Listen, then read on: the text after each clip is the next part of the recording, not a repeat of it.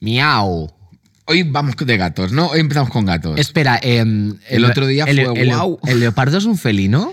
El leopardo. Sí. Sí, hombre, claro. Claro, bueno, es que hay mucha confusión. Bueno, pues te lo encuentras por ahí, no sabes si es No un paquidermo o un felino. o sea, Qué ostras. divertido ser un paquidermo, ¿eh? Sí, sobre todo por el nombre, que te pueden llamar Paqui. Para no decirte todo el nombre, me Paqui, ¿qué haces por ahí? Derma. Bueno, no nos enrollemos más. ¿Cuándo calienta el sol aquí en la playa? Bueno, no estamos en la playa, vosotros a lo mejor sí, estáis escuchando este podcast mientras os está dando la brisa marina. Nosotros estamos rodeados de focos y Hostia, ya es verano, ¿eh? Ya es verano, pero verano, verano, Dios. ya estamos, eh, o sea, in the middle of the verano. Ya. Pues no me gusta esta idea, la verdad. ¿No te gusta esta idea? No. Yo prefiero estar aquí con aire acondicionado. A lo mejor, claro, pero si escuchas el podcast en invierno, quizás sea confuso ese mensaje. Ya, pero es que ahí Debería ya- ser más ambiguo con la climatología, Jordi. Creo que a veces es un poco inquisidor. En Eh, ese a mí sentido. es que me gusta o sea, saber dónde estoy, espacio-tiempo. Ya, pero es que el espacio-tiempo para la generación Z no existe. Ya, bueno, pero es que yo no soy generación Z, yo soy generación X. Déjame que yo gestione mi generación como me salga de los webs. Vale. ¿Vale? Pues dale al play. Venga.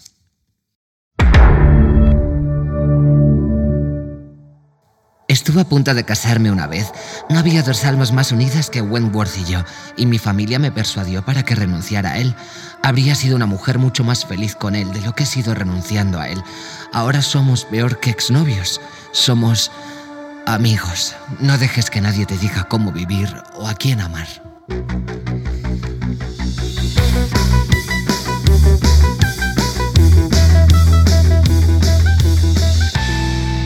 Pues hemos arrancado con un monólogo de persuasión, la nueva película de Netflix de época, Época, ojo. ¿vale? Protagonizada por Dakota Johnson, muy importante. Y además está basada en la novela romántica Jane Austen. ¿A ti te gustan las películas de época? A mí me gustan las películas de época, me gustan las de Jane Austen, me gustan las películas vale, ¿Has visto románticas. Orgullo y Prejuicio? Ay, sí, claro que sí. Por favor, o sea, eh, soy una zorra por orgullo y prejuicio. Bueno, no nos No vamos a hablar de romances No. hoy. No vamos a hablar de romances, vamos a hablar de algo que le encanta hacer a Samantha, algo que yo también he hecho una vez en mi vida y algo que han hecho nuestros invitados, bueno, desde hace bastante tiempo y siguen haciendo. Introduciéndola así suena un poquito raro, ¿no? Pero vamos a hablar Tortilla de. francesa podría Por ser. ejemplo, de tortilla francesa, pero vamos a hablar de doblaje y vamos a dar la bienvenida a nuestros invitados. Tenemos a Juan Logar, voz, entre otras, por ejemplo, del capitán Wentworth de persuasión. Es que los nombres, lo mío, son complicados. Lo has hecho muy alemán, me han gustado. Y Claudia Caneda, que es voz de mi querida Lady D en la cuarta temporada de The Crown. Bienvenidos a Sigues ahí. ¿Qué Gracias, tal? Muy bien. Bueno, oye, dos personajes muy importantes y dos voces, las vuestras, que yo creo que mucha gente habrá escuchado y no. A lo mejor a cuando se empiecen a escuchar dirán, claro, es la voz de, es la voz de. ¿Cómo lleváis eso? Que la gente os diga, es la voz de, es la voz de.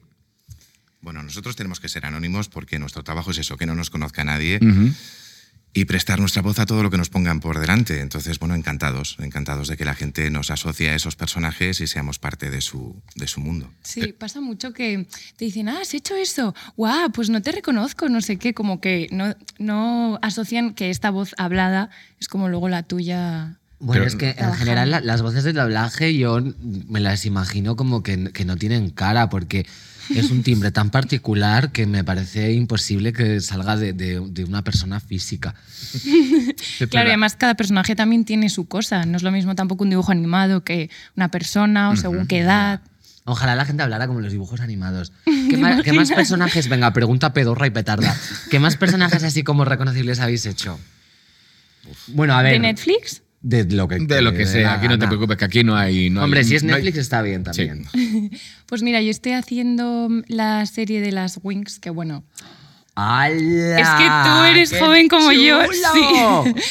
Sí, y Juan, es nos muy guay acaban de sacar del partido directamente, ¿eh? O sea, A ver, es que cuando nosotras éramos pequeñas eran las Wings y las Wits. No sé Ah. tú de qué eras, yo era de las Wings. Yo era de Yo Attack. Wings. ¿Tú eres de las Wings también? Wings siempre. Entonces- Wings, La verdad es que Wings es un poco Flow 2000, como en la onda tía moderna, 2000 era. Y las Witch era como más de. Escucho indie, llevo tote bag, ¿sabes? Como Sí, ese sí. rollo. Pero deberíamos hablar de algo. Sí, porque o sea, que ya digo que. Juan y yo estamos No, diciendo. no, oye, encantados. Eh, Claro que sí, claro Pero, que sí. a ver, yo cuando le decía lo de la voz, nos ha pasado muchas veces esto de que a lo mejor estás en un taxi o a lo mejor no sé qué y hablas con el taxista o hablas con él y se te quedan mirando como diciendo, disculpa, esta voz me suena de algo. Eso es muy específico. ¿A ti te ha pasado? A mí me pasa siempre. ¿Con O qué? sea, yo- ¿Con- o con sea, el- a mí Pero porque lo me- tuyo también es la cara. Claro, y me- pero a mí me reconoce mucho más por la voz Sí. que por la cara. Claro, de haber puesto la voz en las manos de Art Attack y cuando tú no sé qué, la gente es como de te he reconocido por la voz. Y yo, yo me quedo muy flipado muchas veces diciendo, jolín, entonces claro, es, es- es que es algo que no puedes esconder. La cara a lo mejor te puedes tapar, te puedes, yo qué sé, peinar o cambiar un poquito el look, pero la voz no la puedes puedes cambiar. Sí, claro, es verdad que tu ¿no? voz nos marcó también, sí. Claro, ahí está la historia, pero vosotros os, os- os pasa, la gente de repente... A mí me pasa más con las telefonistas que te llaman para venderte ¿Sí? un producto, sí. Entonces, cuando ya hablas un rato, sí me ha pasado alguna vez que te dicen, pero tu voz es que me suena, pero claro, sin poner cara al personaje, Claro. pues es- te callas, no dices nada, dices, bueno, pues... ¿Y de qué les suena tu voz? No, es lo que decías tú. Quizás sea la manera de entonar o, o de hablar que podemos tener. eh, Hombre, una seguramente voz, te hayan eh, escuchado educada, mucho. Te han escuchado mucho, entonces es una voz que te suena, se te queda en la memoria, ¿no? Entonces, pero si no la asocias a un personaje es muy difícil que te digan. Claro, "Eres porque esta voz". ¿cuánto lleváis vosotros trabajando en el, en el doblaje?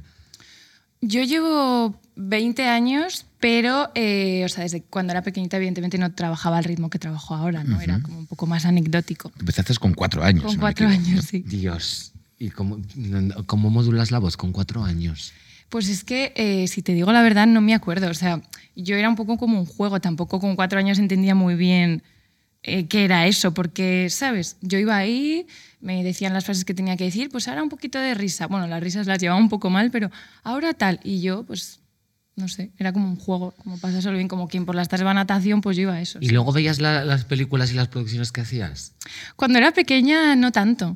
Ahora sí, que, sí que me gusta ver los trabajos que hago, la verdad. Claro, qué chulo. Es que Hablaremos, es, es hablaremos muy de eso, raro ¿eh? de, eso, de- ¿eh? de escucharte, porque es algo que pasa a- a- a- al ser humano. Escuchar tu propia voz te da como un poquito como de cosa, ¿no? Sí. Decir, esto "Ay, tiene una explicación. Sí. Vamos a ver, tú, tú te escuchas a ti mismo por el oído interno y por el oído externo. Es decir, no estás acostumbrado a escucharte a ti mismo solo por el oído externo.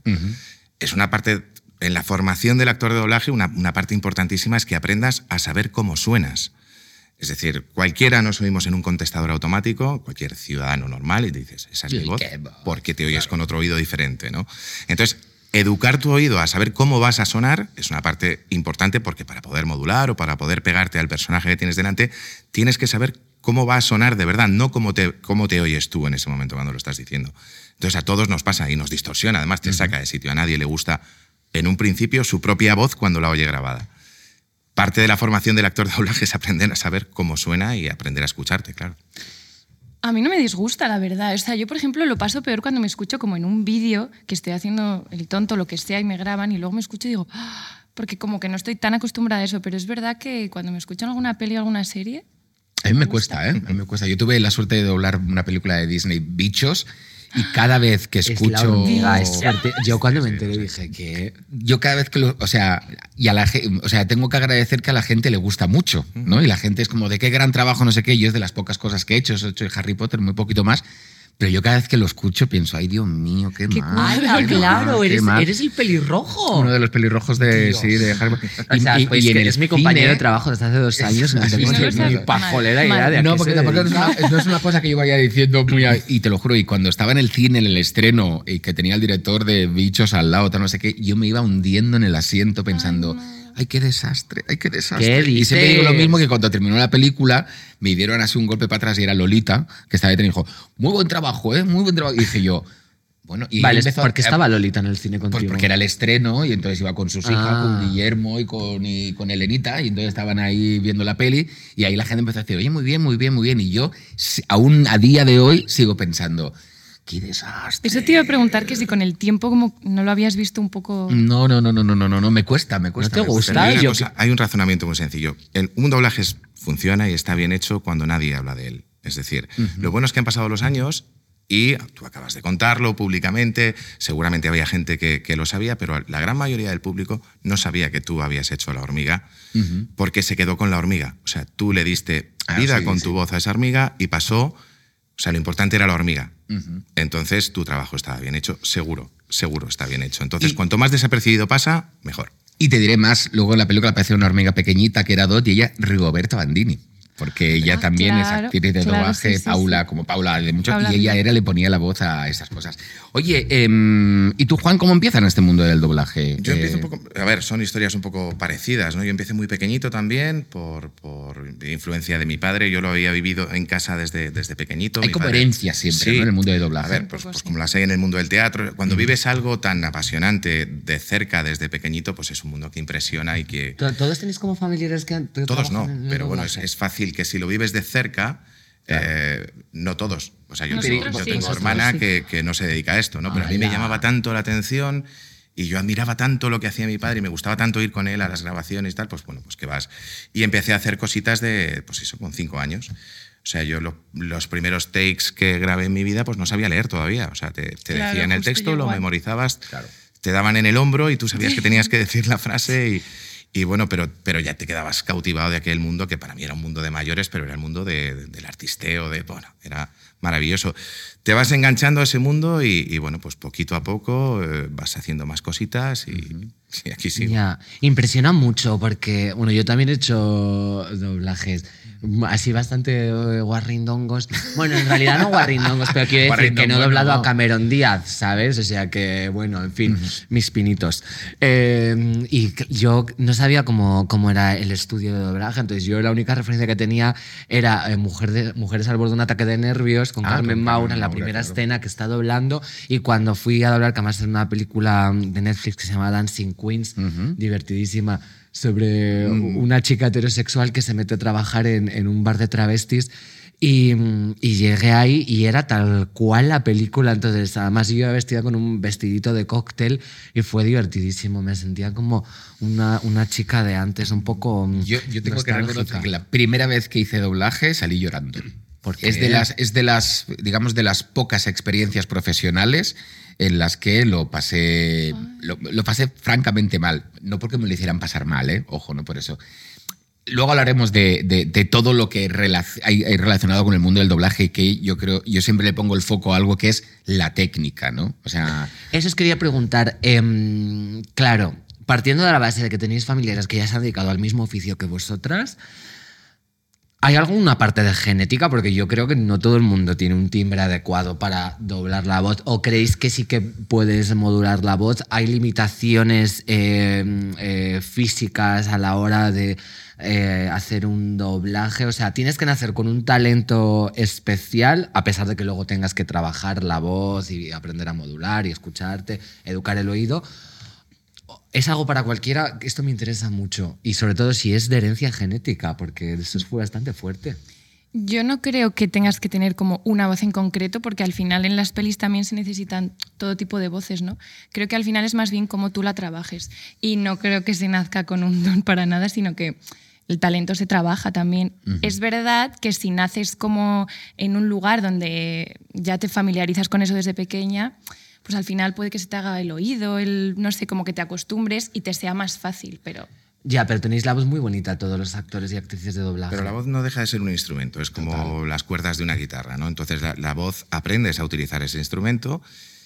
Es algo que yo creo que todos los actores de doblaje, de teatro, de cine, de televisión deberían, deben trabajar porque, porque es un elemento de comunicación fundamental, de transmisión de emociones, de... Entonces, bueno, ev- evidentemente nosotros la tenemos muy trabajada porque es el la única herramienta que tenemos. Es decir, nosotros, nuestro entorno, como tú decías, la primera vez que te, que te enfrentas a un doblaje, el entorno es hostil, es un entorno frío, una sala vacía. Ahora, con la tecnología y, con, y más con el COVID, ahora ya trabajamos en banda aparte, es decir, ni siquiera tenemos la réplica a nuestro compañero al lado para hacer una secuencia juntos, sino que tú vas y haces tus frases, tú ayudado por un director que te va guiando, pero, pero estás solo, en silencio, una luz roja y tú solo con, con un guion delante. Es decir, el, el- entorno no es que motivador, te tienes que motivar tú solo. Y tu única herramienta para intentar transmitir todo lo que te está dando un actor original, que, es- que ha tenido un tiempo de trabajo de ese personaje, lo ha construido. Tú tienes cinco minutos para un ensayo para captar toda la esencia de lo que él ha hecho y transmitir lo mismo. Con lo cual, el reto es, es diario y, y complicado. Pero, ¿y no crees que hay gente que tiene una predisposición natural? O sea, no ve- oyes una voz y dices, esta voz tiene madera para hacer doblaje o quizás Es que, a ver, honestamente, hay gente que tiene voces muy feas. Vale, Sí. pero yo estoy o con sea, yo Claudia, hablo, hablo a pero- veces con gente que tiene una voz que pienso, por favor, o sea, y me siento realmente mal, porque digo, o sea, No cállate hablando, un ¿no? año, no puedo más. Es, es como que te, a- te abruma. Quizás es lo que tú dices de que no Es ha que no son- trabajado. No, solo como- es voz. Es que yo no Claro, creo es que no voces solo es valen- la voz. Ya, pero al final hay algo ahí en el timbre particular de cada persona. Hay gente Yo que las creo que voces valen todas. ¿eh? Sí, Yo, todas. eh, evidentemente, en un tema de doblaje podrías tener más dificultades si tienes un problema de dicción, de gente que, que le cu- que tiene alguna dicción particular con algún defectillo. Eso se puede intentar corregir, pero, pero voces valen todas. O sea, voces bonitas, feas, lo que decía Claudia, o sea, personajes, las voces, el, abanico de colores de las voces es, es infinito, ¿no? Y te valen todas las voces. La técnica que decías tú antes, la técnica se aprende. La técnica que es la se base, ¿eh? trabaja. Es la base Es de- decir, de este mundo. bueno, la base técnica para enfrentarte a un take y que tú eh, te liberes de esa presión que te supone tener que sincronizarlo, dejarlo en boca, entrar en el mismo sitio, darlos. eh, esa parte técnica que se aprende, cuando la dominas, lo que te permite es ya solo centrarte en la parte de interpretación. Ahí es lo. ahí- ahí Liberas es, la parte de presión técnica que, bueno, pues la gente que empieza, que viene con esa ansiedad de decir, voy a ser capaz de entrar en el mismo sitio, hacer la pausa donde se para él, memorizar el texto, vas tan presionado que te despreocupas de lo más importante, que es interpretar. Claro. Entonces, eso hay que trabajarlo mucho. La parte técnica hay que trabajarla mucho. La interpretación, pues como cualquier rama de, de- de- de eso, de la interpretación, es decir, las tablas te van dando cierta confianza y el talento es necesario. Hay que tener talento para interpretar, ya sea en unas tablas o sea delante de un micrófono. Y ahí es lo que te digo, yo ya digo, y esa primera experiencia, ahora las cosas han cambiado, como tú vienes, se graban en distintas bandas, puedes estar tú solo. Yo me acuerdo esa primera experiencia, tenía a cinco chavales, estábamos doblando un partido de hockey, yo era el reportero que tenía que decir en un momento, en el minuto 33, y yo era el último que decía la frase. Todos chillaban a... y yo iba sudando porque era como, no voy a entrar al tiempo, no voy a entrar. Y eso me bloqueaba, no entraba ahí. Había que repetirlo otra vez. Y repetimos, y repetimos. Y yo ahí me iba haciendo pequeño, pequeño, porque decía, mm, mm, o sea, y salí de ahí, efectivamente, o sea, llorando y diciendo, pero no llorando como de frustración, diciendo, jolín, esto, o sea, no soy capaz de hacer esto. Si te sirve de consuelo, por ahí hemos pasado. todos. Yo creo que todos, ¿no? Pero luego te cuento que cuando yo doblé bichos, eh, me enfrenté a ese mismo problema y al final doblé la película dándome golpes en la espalda. Porque yo hacía lo peor, o sea, lo, lo más difícil todavía. O sea, en lugar de aprenderme el texto y intentar cuadrarlo, lo que sí yo era capaz era memorizar el tiempo en que tenía que durar ese texto, sin mirar la pantalla. Y entonces, claro, estaba Guti, que a lo mejor lo conocéis, director, Claro. y me daba golpes por detrás y me decía, es que tío, haces lo más difícil todo. Sí, O sea, te lo más fácil que sería vida. leer el texto, aprendértelo y cuadrarlo, lo que haces es imaginariamente cuadras todo el tiempo de la frase, cómo tiene que ir, tal, no sé, no sé cuántos, y sin mirar la pantalla lo cuadras. Y oye, mandaron todo, las, todo el doblaje a Burbank, como se llamaba en Disney en ese momento, y volvió con cero correcciones. Que yo dije, Toma. Que lo hiciste Muy muy bien. bien. Sí, sí, pero a lo que me refiero que también hay mucha confianza y ahí es lo que quiero entrar, el papel del director o directora de un doblaje, porque yo creo que es el ancla, ¿no? Para, para cuando dices tú, cuando te pierdes, que alguien te diga, no, hazlo más. Yo me acuerdo que a veces me decía, hazlo más exagerado. Y yo pensaba, pues este tipo está loco. O sea, ver, claro, a lo mejor ese Es el personaje direc- necesitaba es el esa director de la orquesta. Este, hablábamos antes, las voces son como instrumentos musicales y tiene que haber alguien que conjugue todo eso, que sabe cómo va la película, que conoce la película al milímetro, que la ha adaptado, que sabe por qué en un momento determinado un actor hace determinada cosa y es el que te, te va sujetando y hace que todo armonice luego. Entonces, claro que es fundamental. Es también la persona responsable eh, de decidir qué rango de voz se le da a un personaje, buscar un reparto adecuado. Es decir, si tú tienes un buen reparto, tienes una buena adaptación, un buen ajuste del guion, el director en la sala está para disfrutar con el actor, para llevarte, para, para, para darte guías necesarias y, y eso, para darte confianza. ¿no? Entonces, bueno, Sí, para acompañarte un poco, porque es verdad que si no te plantas ahí, estás interpretando y en realidad estás sola, porque no tienes a un a otro actor que te esté devolviendo nada. Y entonces siempre está guay que el director o directora te acompañe y te guíe un poco y te Y apoye. entiendo que la historia influye. Cuando doblaste tú a Lady D, que aparte es una, una temporada de Crow en que Lady D lo está pasando Sí. mal, porque es cuando empieza todo el jaleo, etc, etc. ¿Cómo logras desengancharte del personaje? ¿Sabes lo que te quiero decir? O sea, porque el personaje ya tiene una interpretación, ya se la ha dado la actriz en la película, ¿no? Con, bajo una dirección. ¿Tú cómo haces para no distorsionar siempre en el buen sentido de la palabra, el distorsión, ¿no? De decir, oye, mejor aquí no lo tendría que hacer tan dramático porque la chica no está tan dramática en tal. Pues bueno, o sea, al principio es como una primera propuesta mía, ¿no? De ensayo un poco, con la ayuda de la persona que dirige, me va guiando y cuando ya lo grabamos, pues lo escuchamos solo con la voz en español y ya se puede ver un poco si está un poco despegada la voz de la cara que tiene la chica. Exactamente igual, hombre, es nuestra intención, pero evidentemente es muy difícil. Entonces, pues bueno, entre una de tu propia cosecha más lo que te va diciendo el, director o directora en ese momento, pues al final se va. Eso es muy fuerte, que mires una cara y digas, esta voz no le pega en absoluto.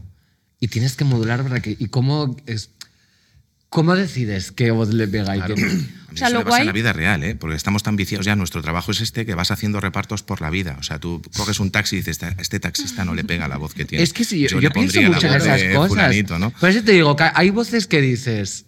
Yo, a ver, yo siempre soy la más ceniza, la verdad, quizás la más cruda. ¿verdad? A veces espantosas. Vosotros tenéis una voz que es impresionante. En general, todas las actrices de doblaje tienen como, aunque no estén modulando, se nota que es como que da gusto. Porque es como pausada, relajada, tiene un timbre muy bonito, un color muy particular. Algunas con unos matices, otras con otras, pero en general, bueno, no sé, yo estoy empeñada en que, en que eso o lo tienes o no lo tienes, porque es que además tengo la persona en la cabeza que digo, por favor, o sea... No desveles. Me da, me da un pánico encontrarme con ella por la calle y que me hable, porque además habla mucho y es como, por favor, no y me siento realmente mal. Em, os quería preguntar. Ahora quiero saber quién es, ¿sabes? luego te lo digo, entre bambalinas. Doblaje en español, castellano. Ajá. ¿Vale? Porque el, español de Latinoamérica es muy distinto. Yo creo que es quizás un poco más natural, si tiene esa técnica, no está trabajado también, pero encuentro que son voces que que, puedes, eh, que te puedes topar con ellas perfectamente en la calle. En cambio, el doblaje en castellano, ¿quién, quién, quién decidió que tenías que modular la voz de esa manera? Realmente no hay nadie en este país que hable como hablan las actrices y los actores de doblaje. O sea, todas las películas de Instituto de los 2000, las comedias románticas con esa y esa Angelina Jolie, esas subidas, esas bajadas, esas melodías, o sea, esa sonoridad del lenguaje y esa expresividad es única y exclusiva del lenguaje, eh, o sea, del doblaje en castellano. ¿Quién decidió, quién sentó las bases para que eso fuera de esa manera? ¿Por qué no es quizás más natural? Porque es, o sea, es evidente, estaréis de acuerdo. Que bueno, ahora dirán, pues no, no estamos de acuerdo. No estamos de acuerdo. Nadie habla así. O sea, vosotros ahora tenéis una voz muy bonita, pero es una voz como más relajada, más natural. Yo te entiendo, ha habido momentos que, que sí, que a lo mejor... Luego escuchas eh, películas... Eso lo hacen también mucho en, el anime japonés, por ejemplo, que tienen, tienen como una forma de articular las palabras muy específica y en el doblaje en castellano ocurre lo mismo. Yo te diría que, vamos a ver, eh, claro, el, doblaje ha ido evolucionando igual que, que, la historia del cine, que eh, claro... En España, pues digamos, se lleva doblando desde el año 32 la manera de doblar, claro, el, cine antiguo, el, cine pionero, el acting original era de otra manera. Es decir, yo os invitaría a que cuando hablamos de ese, decir, bueno, es que está excesivamente modulado, puede ser, ¿eh? No, eh, yo no lo considero. Eh, me parece lo que hay que ser. Creo que hay una convención, también el público, el espectador eh, está acostumbrado a ello, es decir, a nadie le llama la atención, pero nuestra referencia siempre debe ser un original, es decir, nuestra base de interpretación es lo que ya está hecho. Nosotros tenemos que intentar imitar y emular lo que vemos en pantalla. Nuestra aportación debe ser mínima, es decir, yo tengo que intentar pegarme dentro de que nuestro idioma tiene unas inflexiones diferentes, eh, no se entona del, mismo modo el italiano que el, castellano, que el francés, pero dentro de eso yo tengo una referencia y debo pegarme a ella lo máximo posible. Si cogemos un producto de los 90, eh, una serie bueno, adolescente y te la pongo en original, eh, no sería igual que una serie de ahora. Es decir, el acting original ya es, es mucho más natural ahora, es mucho más ágil, es mucho más real. ¿no?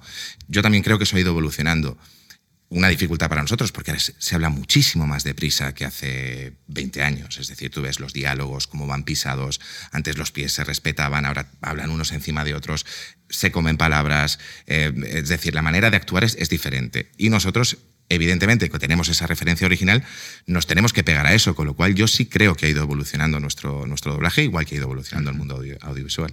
También yo creo que también han mejorado mucho todo lo que es la ambientación musical, los efectos que hay detrás de todas esas voces. Y a veces hay momentos que dice, ¿pero qué dice? Que no escucho que está, es que está medio susurrando en la cama. Y dices, y antes, a lo mejor hace 10 años, te ponían el volumen a tope y decías, da igual lo que se escuche además, y ahora está todo como muy ahí para intentar. También han cambiado las. la- las, eh, Las voces han cambiado Los un altavoces, montón. ¿no? De, yo me- los altavoces y los, Los equipos, escuchas, ¿no? El doble surround y esas cosas. Y las voces van cambiando ver. también, es decir, hubo en, el- el- en la historia del doblaje, pues ha habido mucha gente que venía del mundo de la radio, de la radionovela, era otra estructura narrativa, es decir, es una manera de impostar las voces, de colocarlas, que también te las pedía el original, ¿eh? voces Claro. acampanadas, estupendas, súper redondas.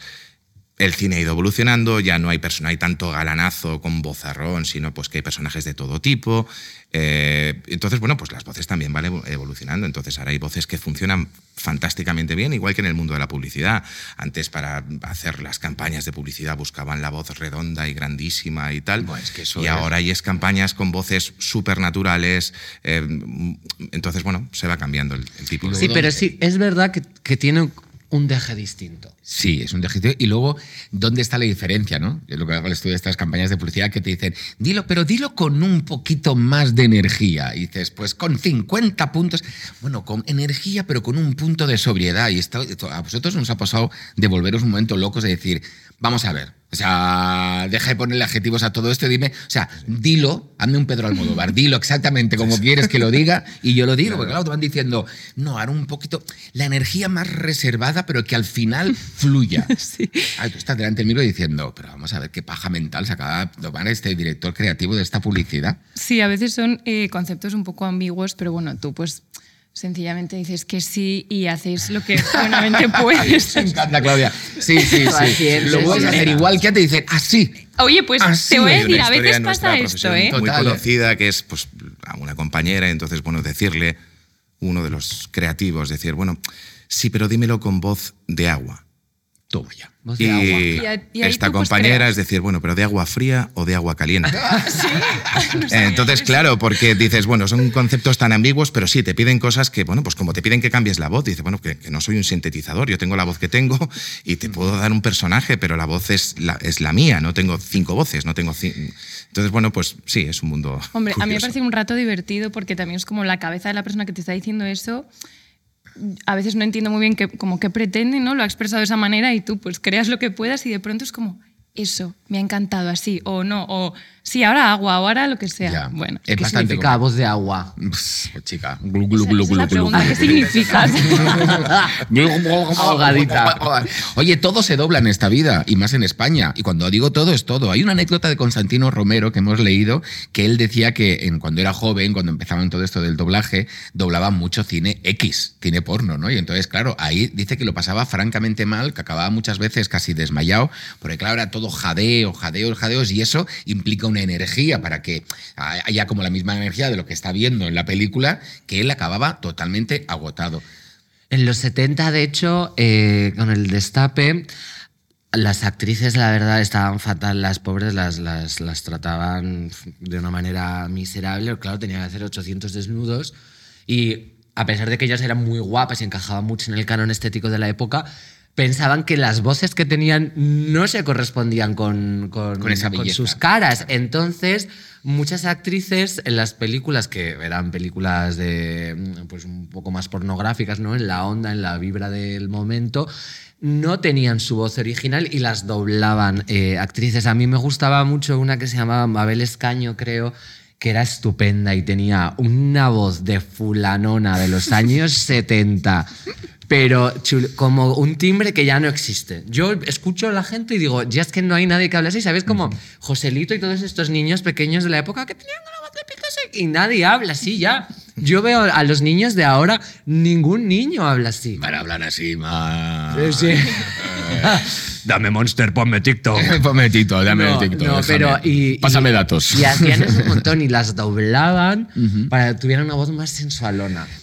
Ese, ese tipo de doblaje, ya no solo el de cine X, sino mejor una película, acción, etc. Al final vosotros podéis llegar a salir igual de agotados que el actor que estáis viendo en la película. O sea, la intensidad de meterse. Esto es muy sencillo de explicar. Tú en pasivo, o sea, sentado ahora mismo, o delante de un micrófono en estático, ya sea una, una escena erótica, ya sea una escena de acción, ponte a hiperventilar, ponte a jadear, entonces tú estás metiéndole al cuerpo más oxígeno del que está consumiendo. Porque tú estás en parado, entonces tú si estás corriendo lo estás quemando. Pero si yo estoy en parado haciendo y fingiendo que estoy jugando un partido de rugby, acabo hiperventilando y según para el take, te caes te mareas porque tienes una sobredosis. Sí, sí, claro. Sí, sí. tienes sobredosis de oxígeno, Total. hiperventilas, es una hiperventilación y te mareas. Entonces tienes que sentar un poquito. Si es una escena erótica y tienes que estar jadeando durante dos minutos y estás en parado, pues estás hiperventilando. Si es una escena de acción, pasa lo mismo, ¿no? Esto, nosotros, las jornadas nuestras de grabación empiezan a las 8 de la mañana. Tú llegas al estudio recién levantadito con tu café con leche y te dicen, bueno, pues ahora te tienes que parir. Es un parto y, mm. claro, pues, guay. Eh, y empieza, el show. empieza el show, ¿no? Claro. Pues es verdad que el, que el, sexo y un accidente de tráfico es un poco lo mismo, hablando en términos de doblaje. Me parece una analogía muy bonita. O sea, lo que, lo que, lo que, tú decías, Jordi, de, de, que si al final es el mismo esfuerzo, yo creo que evidentemente no, no, al final no es lo mismo estar haciendo una escena en la que tú sales eh, interpretando un parto, al final estar en una sala con un atril y un micro poniendo la voz al parto. Evidentemente, si hiperventilas, al final te acabas mareando, también nos ha pasado, pero la energía que pones es mucho menos, porque no tienes todo el cuerpo implicado de la misma manera. Sí lo tienes implicado, pero... Me encantaría que tuvierais contracciones reales para, para hacer bien el doblaje. Bueno, pero hay gente que se lo llevará a ese punto, oye, que Es que ¿sabes qué pasa? que... no, lo tengo Hombre, si puedes controlar la oxitocina que genera tu cuerpo, yo creo que eres un superhumano. Es que va tan rápido que nos volveríamos locos, o sea, es imposible. Yo quiero irme ahora al doblaje. A ti, Claudia, esto te va a salir fuera de, fuera de fecha, totalmente. Eh, a Juan le va a encajar perfectamente. Estamos hablando de los doblajes de los años 90 de series, por ejemplo, como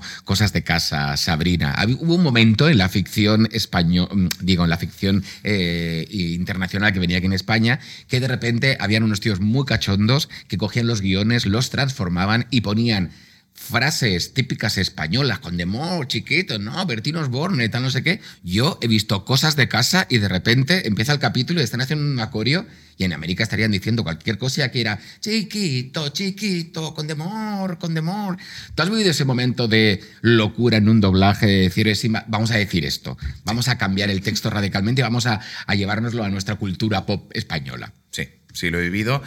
Es producto de una época, claro, eso tiene que estar eh, tienes que tener la connivencia del cliente en cuestión, del, del que vaya a emitir esa serie de, y que esté de acuerdo. Normalmente eso surge de la improvisación, es decir, tú tienes un guion traducido, adaptado, y en este caso el director, que conoce el producto y que tiene que haber estado de acuerdo con el, con el cliente, le dice, oye, podemos meter alguna... Es muy de la época, ¿no? Entonces dices, bueno, hay que ser conscientes y responsables y dices, bueno, nuestra función que es ser lo más fiel posible al original, ese tipo de licencias puntualmente pueden tener su gracia afortunadamente no se suelen hacer, pero quedan ahí registradas. Entonces hay que tener mucho cuidado porque el contexto luego cambia, es decir, una cosa que puede tener gracia en el 95, ahora se la pones a un chaval y dices, ¿esto de qué estaban hablando aquí? Yo recuerdo muchas bromas con faletes siempre en, muchos doblajes. El príncipe de Bel por ejemplo, es que era una cosa como continua. Y el gato de Sabrina, ese gato, era humor puro y duro. Y aparte no paraba de decir cosas, sí, claro, no sé, no sé cuántos, como Nino Bravo.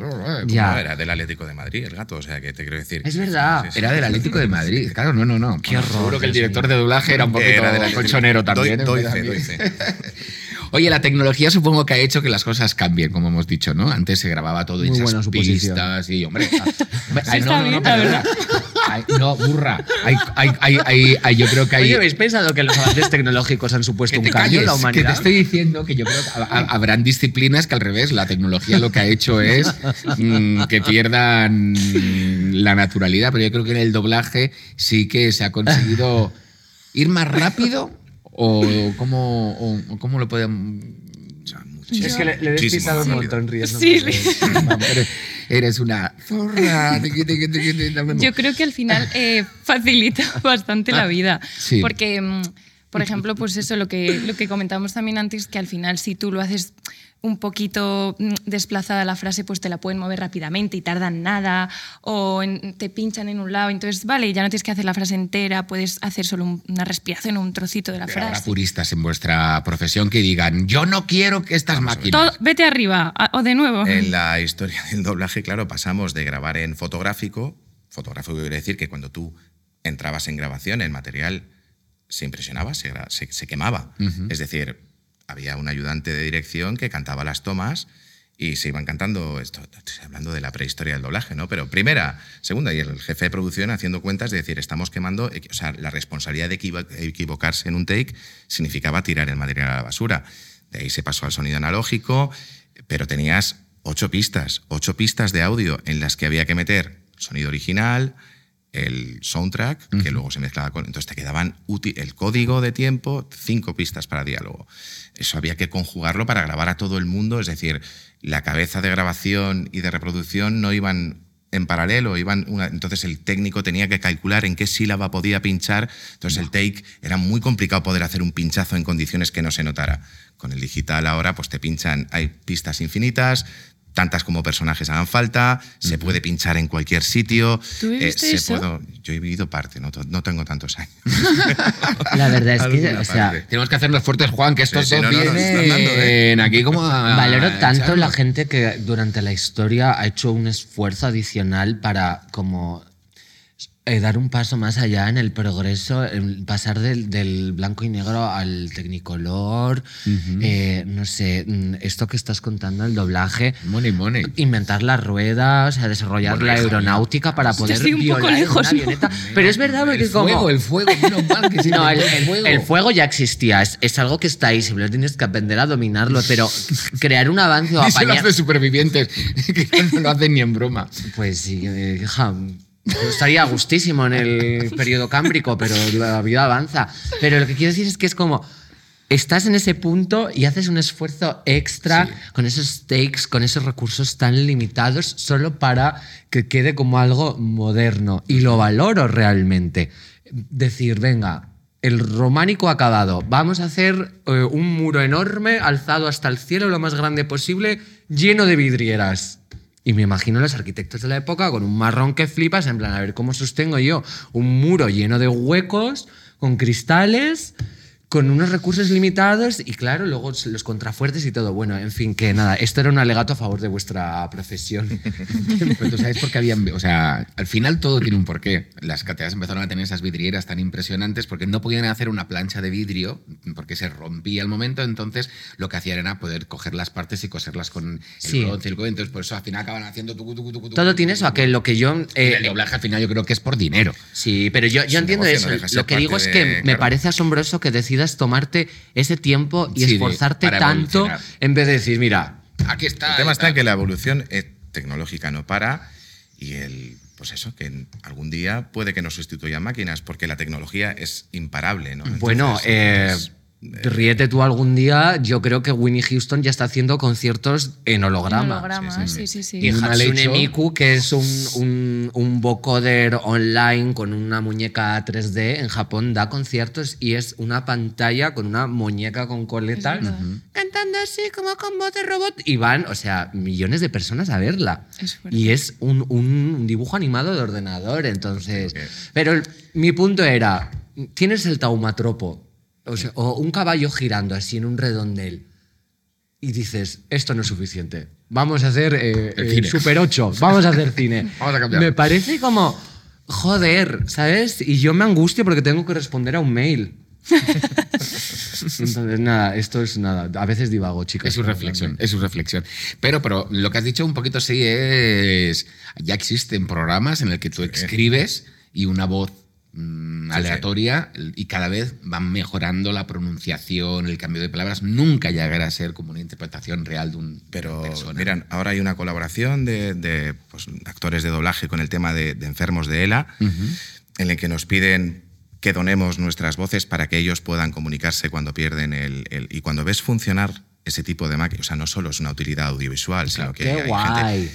Y ves cómo ellos se comunican eh, y cómo esa máquina habla por ellos, alucinas hasta dónde puede llegar la tecnología para cosas fantásticas y cómo una máquina, un motor de una máquina eh, consigue articular frases con un timbre de voz determinado y te construye una frase y hace que esa persona pueda, pueda hablar, ¿no? Entonces, bueno, eh, veremos hasta dónde llega, ¿no? Pero es imparable y va a una velocidad, digamos, el doblaje no tiene todavía 100 años de historia y mira lo que ha evolucionado, es decir, eh, ¿cómo estará el doblaje dentro de 10 años? Pues ¿Y vosotros creéis que en algún momento en España se van a dejar de doblar las películas? Que en España... Es que España dobla películas y hay muchos países que no tienen esa cultura de decir Yo es que no sé, yo creo que hay distintas teorías. Una puede ser que en los años 30, los años 40, la sociedad española era bastante analfabeta y entonces tampoco podían ponerse a ver una película y leer los subtítulos porque no. Ni yo tampoco puedo, eh, es que te desconcierta mucho. Además, a veces te los ponen como en un color que no se ve nada, O basta con la y imagen. Sí, cosas es como. por favor, hay ciertas joder, plataformas y aplicaciones, ¿eh? O sea, Quiero ver a Scarlett Johansson guapa, déjame tranquila. por Sí, ahí abajo, Mucho, para arriba, para abajo, para arriba, un para abajo. textazo enorme. Luego puede ser lo que siempre se ha comentado, ¿no? La censura, era la forma de, de poder pasar por el, por el rodillo de la censura y aunque decían esto, nos vamos a cambiar y tal, no sé qué. Qué listo. ¿Creéis que eso puede cambiar? ¿Puede Vamos haber una ver, el, doblaje, cambio? el doblaje empezó antes de, antes de la dictadura. La primera película que yo sepa que se dobló en España, ni siquiera se dobló en, en España, se dobló en París. Se llevaron a los actores eh, que venían del mundo de la radio, de la radionovela y todo esto, se los llevaron a París y fue en el año 32, antes de la Guerra Civil. O sea que esto de que el doblaje fue un invento franquista y todo esto está más que, más que superado. ¿no? Eh, el doblaje no deja, lo has dicho tú, esto es un negocio. El mundo del audiovisual y del cine es un negocio que unos señores, en este caso productores americanos, deciden que para que su producto se vea en, en el mundo, pues puede ser interesante aplicar una técnica nueva que supone añadir una pista de audio en el idioma original con profesionales.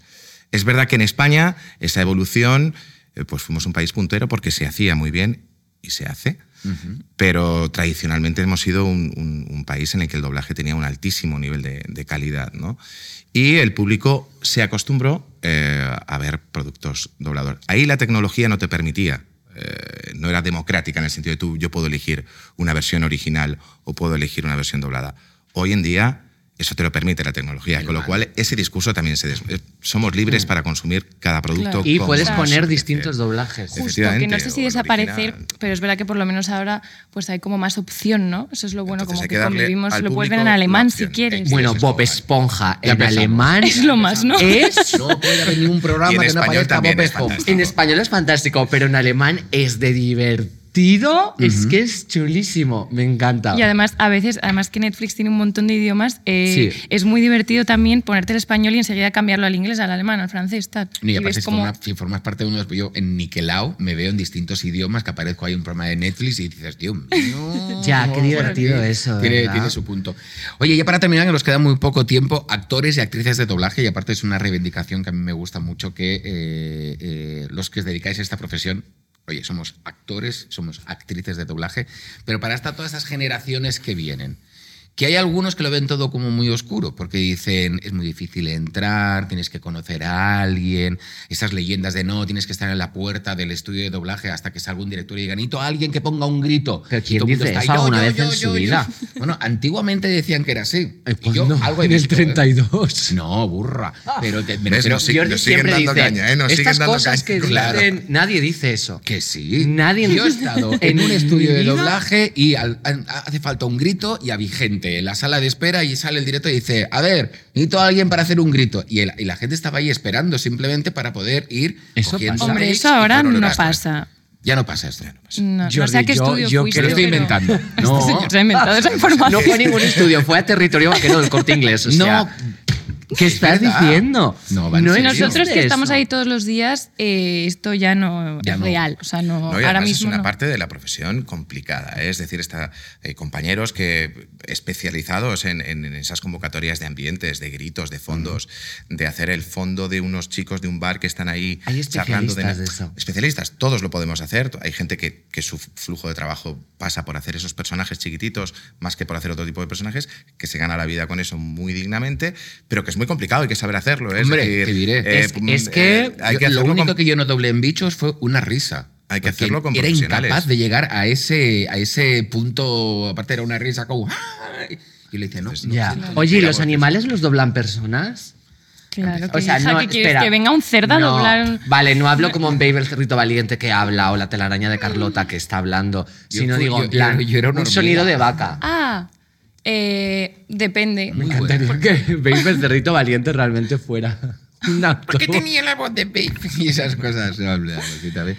Pues eso depende, o sea, por ejemplo, yo estoy haciendo una serie que es como que es muy evidente que es la chavala la que hace el sonido, pero si es un sonido muy real, pues muchas veces viene ya Bueno, pero lo eso te lo pauta ellos. el original. Si en el original el sonido que han utilizado es un sonido de verdad de una vaca, pues se coge el sonido original de la vaca. Sí, porque si lo ha emulado el actor original, pues tienes que hacer lo mismo que Ya, es que, por ejemplo, los dibujos animados a veces hay sonidos que son onomatopeyas de animales, pero no es el sonido tal cual. Entonces tenía esa duda, joder, ahora tengo la necesidad de doblar una vaca. Muchas veces es porque los actores de doblaje de allí, de Estados Unidos o del país que sea, han hecho ellos ese sonido de El la vaca. ¿no? Claro, o sea, que va muy ligado al original. No, es es como, como tú cuando ves Los Simpson, por ejemplo, hay actores que hacen distintos personajes dentro de lo que es la serie. A mí eso me parece siempre... ma- Pero en original también. Y en original decir, también, el- ¿cierto? O sea, me parece maravilloso. No, pero lo que yo decía antes, sobre todo para la gente que nos está escuchando eso y, y que se quieran dedicar a este mundo, ¿qué tienen, no qué tienen que hacer, porque es difícil esa respuesta, pero...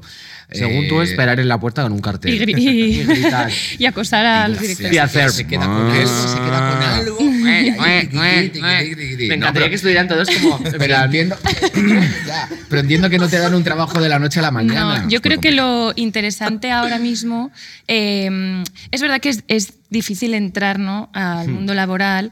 Eh, también ahora se están produciendo un montón de cosas y también se necesita mucha más gente que antes. Entonces, eh, yo creo que lo guay ahora es formarse, meterte en una academia de doblaje o lo que sea para que también te hagas un poco con el mundo, con cómo funciona, cómo es la dinámica de Conocer me el ponen el medio, take, no sé qué. ser Claro. constante, porque esto es una carrera de, de fondo. Cuesta mucho trabajo entrar, pero co- como muchas otras profesiones, y más en una rama artística, a cualquier actor le cuesta pues, los castings. Es decir, es buscar ese momento que no sabes nunca cuándo va a llegar, ser constante, formarse bien eh, y tener pasión por esto, porque es, es muy, muy, muy difícil entrar y luego es muy, muy difícil mantenerse. Mantenerse. Es decir, eh, dependes de una llamada que no sabes nunca cuándo va a llegar, de que alguien se acuerde de ti, eh, de tu voz, de que... Entonces, claro, ese circuito, entrar en ese circuito profesional... Claro que es complicado, lo que pasa es que es un pro- hay que ser constante y tener, no perder nunca la ilusión, porque este trabajo es, vive de eso, ¿no? de la ilusión de, de la gente que quiere empezar y te, te pide que le escuches. Entonces, bueno, esto ha pasado siempre, ha sido siempre, ha sido complicado entrar. Es verdad que ahora tenemos, hay un volumen grande de trabajo, ha habido, ha entrado bastante gente, Ha entrado mucha gente, eh, y bastante y muy preparada y, y- y, bueno, pues se va haciendo su hueco, ¿no? Entonces, bueno, pues ser constante y estar bien preparados. Que- Pues bueno, nosotros ya no tenemos más tiempo, nos tenemos que ir marchando. Yo la verdad que es que es un tema que me apasiona, el mundo del doblaje, y al que le tengo mucho respeto. Por eso cada vez que me han invitado a hacer un trabajo he dicho no, porque le tengo tanto, tanto, tanto respeto. Y, y hace falta una técnica, una... Porque aparte la técnica te deja que luego el director, como dices tú, pueda incluir. Entonces, claro, si no tienes la técnica, olvídate de, intentar entender lo que te va a decir el director, de darle esto, porque estás tan pensando y estás con toda la tensión.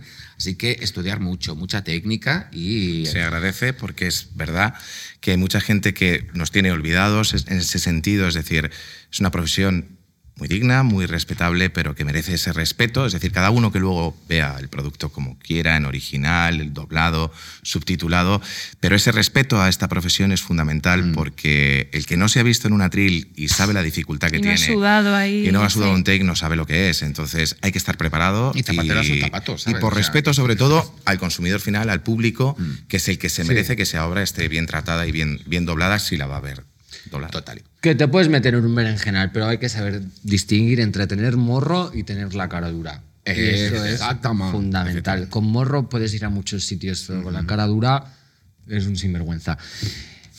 El lenguaje ha cambiado, el audiovisual ha cambiado, ahora hay catedrales, hay aeronáutica, eh, la gente ve a Winnie Houston en un holograma cantando eh, I'm Every Woman. La- el abanico de posibilidades se ha ampliado muchísimo, pero lo que sí que es seguro es que el doblaje sigue ahí, va a seguir durante mucho tiempo y espero que vosotras, nuestras oyentes, nunca sé decirlo, oyentes, espectadoras, bueno, en fin, Gente, las mundo. cuatro panolis que nos escucháis, Te doblo, te doblo. ¿Sigues ahí?